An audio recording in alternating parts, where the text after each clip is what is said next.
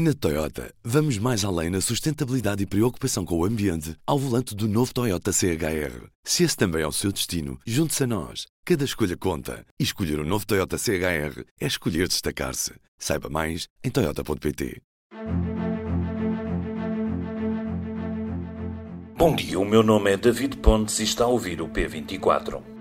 Se o controle de velocidade em espaço urbano, através de radares fixos, já estivesse nas mãos das autarquias, como o governo pretende que venha a estar, há uma coisa que não conseguiriam captar: excesso de velocidade no processo de descentralização. Em 2018 eram 22 as áreas que o governo pretendia transferir para os municípios até ao final do ano passado. Já conseguiu algumas, mas áreas importantes como a ação social marcaram passo e outras, como a saúde, ainda estão longe de chegar à fase da assinatura do auto de transferência, o dispositivo legal através do qual o governo entrega e as autarquias recebem. O governo também não está propriamente adiantado na vontade de transferir competências para as regiões ou melhor, para as comissões de coordenação, na falta de se cumprir a Constituição e serem criadas estruturas com legitimidade política própria, algo que em tempos era conhecido como regionalização. A reestruturação das CCDR era para estar pronta em janeiro e ainda não está. E sem isso, a integração de serviços que estava prevista para o final de março de 2023 foi um objetivo não cumprido num dos países mais centralizados da Europa, num processo que envolve 277 municípios de diferentes cores políticas e dimensão, é certo que não seria nunca muito fácil, mas parece haver uma crónica em preparação e falta de planeamento por parte das estruturas do governo. O que neste processo aconteceu com os serviços da agricultura ou com a cultura mostra que a asneira ainda é livre. Mas seguindo um excelente princípio da subsidiariedade, ou seja, que é mais eficaz resolver localmente o que pode ser resolvido localmente, o importante mesmo é que a reforma se faça, de preferência de forma sustentada para os municípios. Para nos fazer o ponto da situação deste longo dossiê, o Ruben Martins esteve à conversa com o subeditor de política David Santiago, que há muito segue com atenção estes temas. Tenham um bom dia e lá para o final, ouça o nosso Minuto pela Educação. Até amanhã. Alô, David. Oi. A primeira pergunta que te faço é: o governo tem neste momento em curso um processo de descentralização de, de, competências, quer para as CCDRs, quer para as autarquias. Como é que este processo está a correr? Estamos a falar de dois processos que são bastante diferentes, apesar de estarem relacionados. São diferentes na, no, no, que está em causa, por um lado, por outro lado, na própria metodologia que é preciso aplicar e no, no espírito, digamos assim, dos processos. Embora eles se relacionem e sejam uh, processos que concorrem para um objetivo que é comum. Um, uh, começando, se calhar, pela descentralização de competências daquilo que é o Estado Central para os municípios, é um processo que foi iniciado em, em eh, iniciado, ou melhor, houve um acordo em 2018 entre o PSD, na altura liderado pelo então recém-eleito líder Rui Rio, e pelo Governo. Um, o processo depois começou efetivamente a partir de 2019 e o objetivo seria até ao final de 2022 ter concluído todo este processo de transferência em 22 áreas, 22 áreas essas, desde a ação social, à cultura, à educação, eu escolhi estas três porque eram, foram aquelas que levantaram maiores problemas e que eram logo à partida, se percebeu também que seriam as mais difíceis de finalizar e que eram, portanto, áreas a transferir um, ou competências a transferir para um, a esfera municipal. Uh, quanto a este processo, podemos dizer que ele uh, atrasou, atrasou em particular, por exemplo, a ação social, uh, houve três datas diferentes para uh, se concretizar. Foi necessário o governo uh, ceder aos autarcas e acabar por reforçar o envelope financeiro para, para, para, financiar, digamos assim, a assunção destas competências por parte das câmaras em mais de 30 milhões de euros. E, e só depois disso é que já no passado dia uh, eh, 3 de abril é que em pleno o 100% das câmaras que podiam assumir esta uh, função uh, assumiram. Por exemplo, dou, dou, isto a título de exemplo, Lisboa é uma Câmara, neste caso, que não poderia assumir esta competência, uma vez que ela cabe à Santa Casa da, da Misericórdia de, de Lisboa. No entanto, por exemplo, na saúde, que é um processo assim que ainda está por concluir, e é, podemos dizer, apesar de haver mais um ou outro uma outra competência que não estão ainda concluídas, como é, por exemplo, o caso da, da cogestão das áreas protegidas, em particular o património imobiliário público, em que tem uma taxa de, muito baixa ainda de, de câmaras já assumirem essa competência, mas são processos que estão em curso e que o Governo acredita que vai terminar em breve. Mais difícil é o da saúde e nós aqui no público noticiámos, fizemos inclusive a manchete na semana passada, em que eh, este, esta falha na, na, na, saúde, digamos assim, eh, colocou ou coloca aqui até em eventual risco o, o, recebimento da nova parcela ou da nova fatia no âmbito do Plano de Recuperação e Resiliência, uma vez que em, as, das reformas negociadas pelo Governo com a Comissão Europeia para que se vão libertando as tranches do, do PRR, uma delas é precisamente esta transferência de competências para as câmaras, sendo que uma delas é a da saúde e, portanto, o governo conseguiu para já resolver uh, o problema, uh, como que suspendendo, mantendo congelada aqui esta questão, para evitando assim que haja um, uma, um, um bloquear dessa, dessa transferência por parte da Comissão Europeia, mas lá está, é um, é um, é um tema que tem que se resolver em breve. Isto para dizer o quê? Aquilo que nós também noticiamos hoje no público é precisamente este objetivo do governo em, até ao verão, no espaço dos próximos dois, três meses, concluir este processo eh, de descentralização na saúde, acreditando o governo que, uma vez que está neste momento num patamar de 46%, com cerca de 90, com 92 municípios já assumirem uh, esse, esse, essa competência, e que o governo acredita poder então concluir e que uma vez fechado este processo na saúde, fique fechado também todo este dossiê da descentralização de competências para a esfera municipal. Diferente é o outro processo, que estamos a falar de um processo que diz respeito à passagem das, uh, da, dos serviços desconcentrados do Estado, que estavam uh, hoje em dia, que estavam até agora, digamos assim, que são em nove áreas estavam nas, nas direções regionais, por exemplo, da agricultura, uh, também na cultura, noutras áreas, em que um, estas, esta passagem de competências para a CCDR permite, digamos assim, uma, uma espécie de,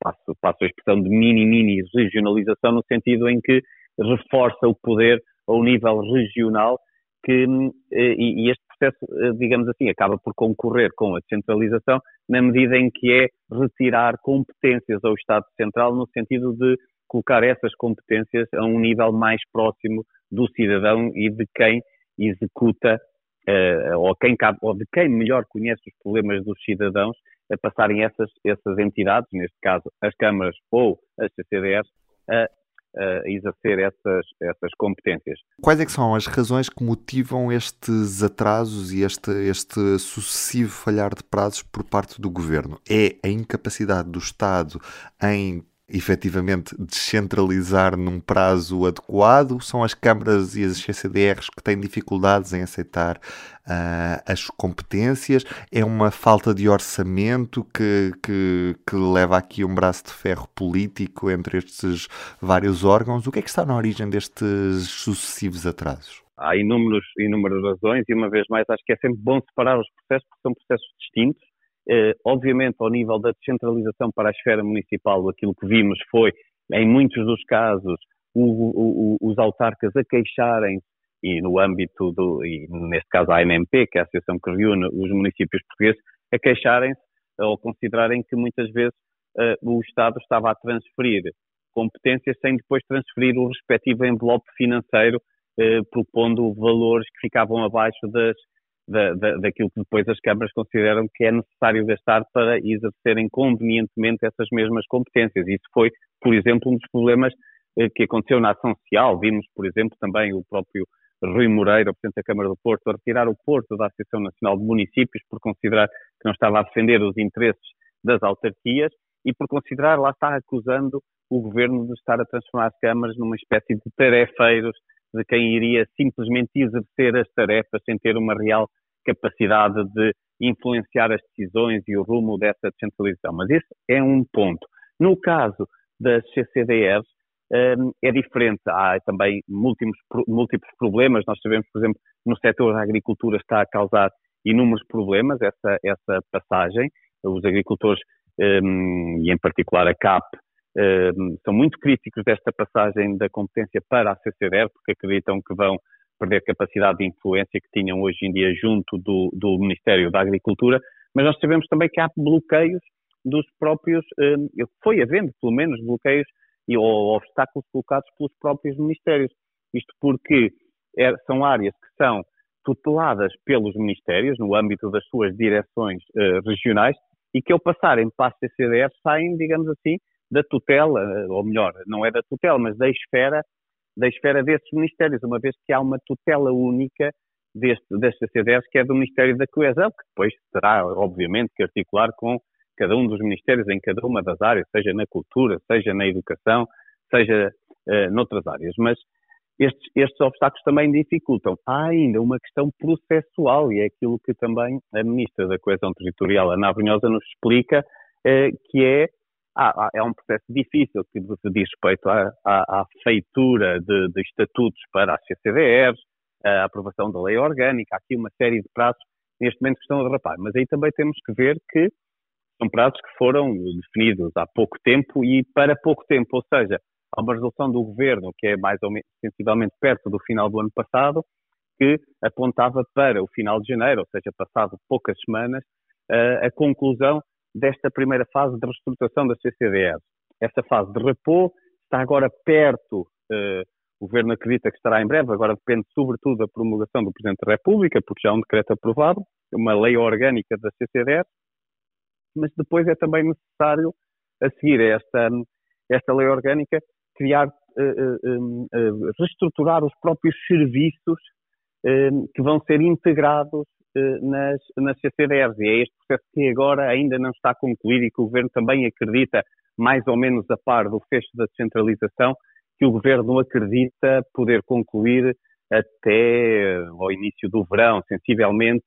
sendo que, independentemente destes prazos, há uma garantia que fica do Governo que é este processo de reforço das regiões ficará concluído, ou seja, com as CCDRs em pleno a assumirem estas competências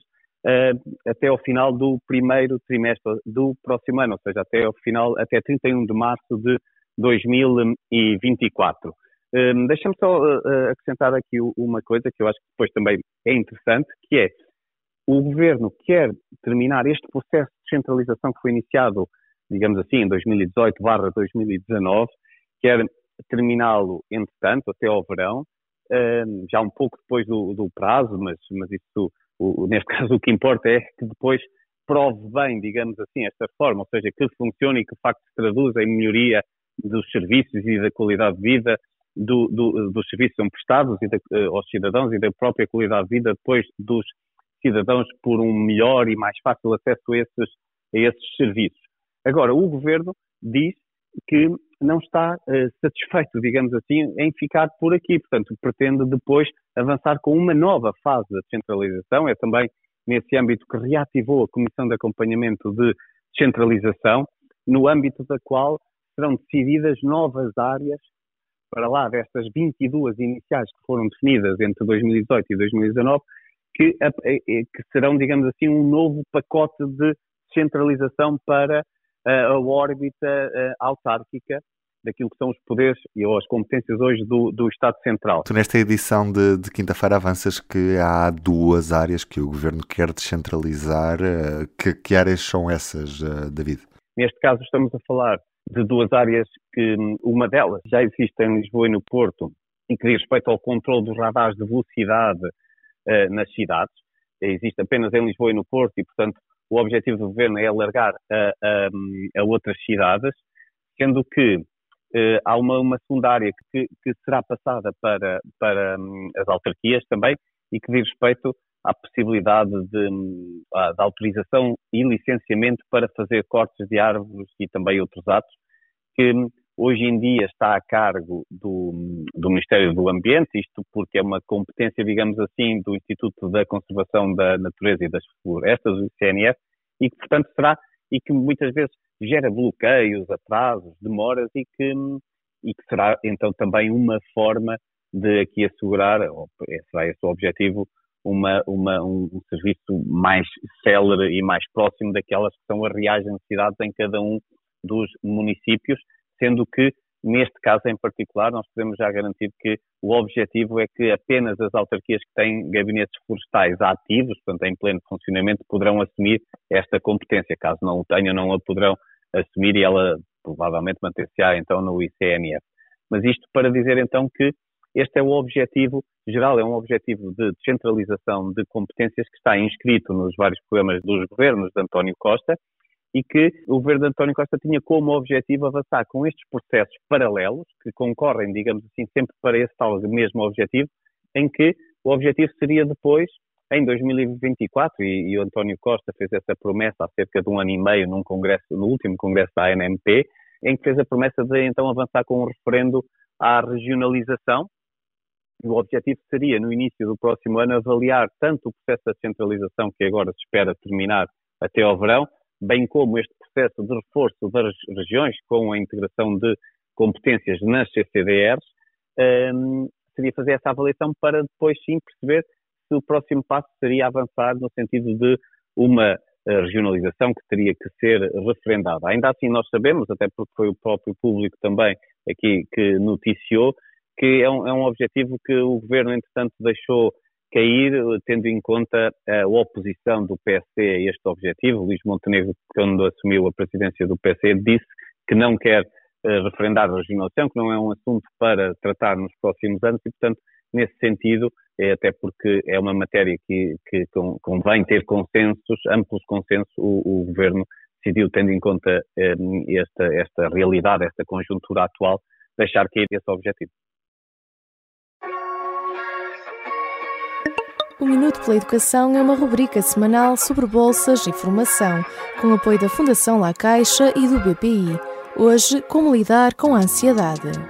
Neste Minuto pela Educação, vamos às estratégias para combater a ansiedade quando se está a concorrer a uma bolsa. Antes de mais, aprender a parar. Sendo o processo de candidatura bastante exigente e demorado, uma pausa pode fazer a diferença. Também se pode apostar no exercício físico, experimentar aplicações de meditação, treinar a respiração profunda expandindo o diafragma ou simplesmente conversar com alguém. Para quem está a candidatar-se a uma bolsa, também é útil dar a ler o currículo, a carta de motivação ou a lista de publicações a pessoas em quem se confia. Ouvir outras opiniões e críticas construtivas ajuda a aperfeiçoar a candidatura e aprender a lidar com a crítica ou até a rejeição durante o processo. Se estas estratégias não forem suficientes, pedir ajuda e procurar um profissional é uma boa opção e não tem de ser o último recurso. Estas foram as dicas do psicólogo Francisco Valente Gonçalves, especialista em psicologia clínica e da saúde, para ler também no site do P3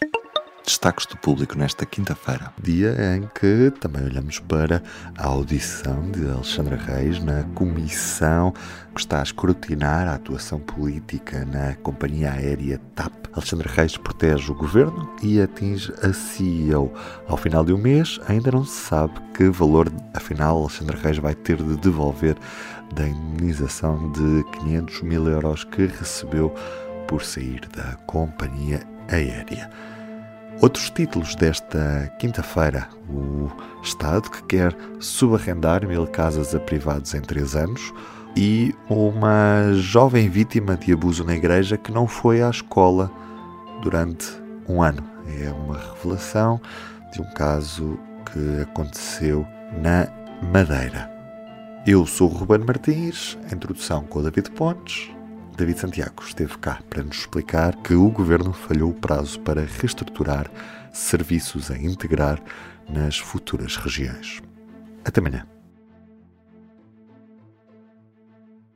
O público fica no ouvido. Na Toyota, vamos mais além na sustentabilidade e preocupação com o ambiente ao volante do novo Toyota CHR. Se esse também é o seu destino, junte-se a nós. Cada escolha conta. E escolher o um novo Toyota CHR é escolher destacar-se. Saiba mais em Toyota.pt.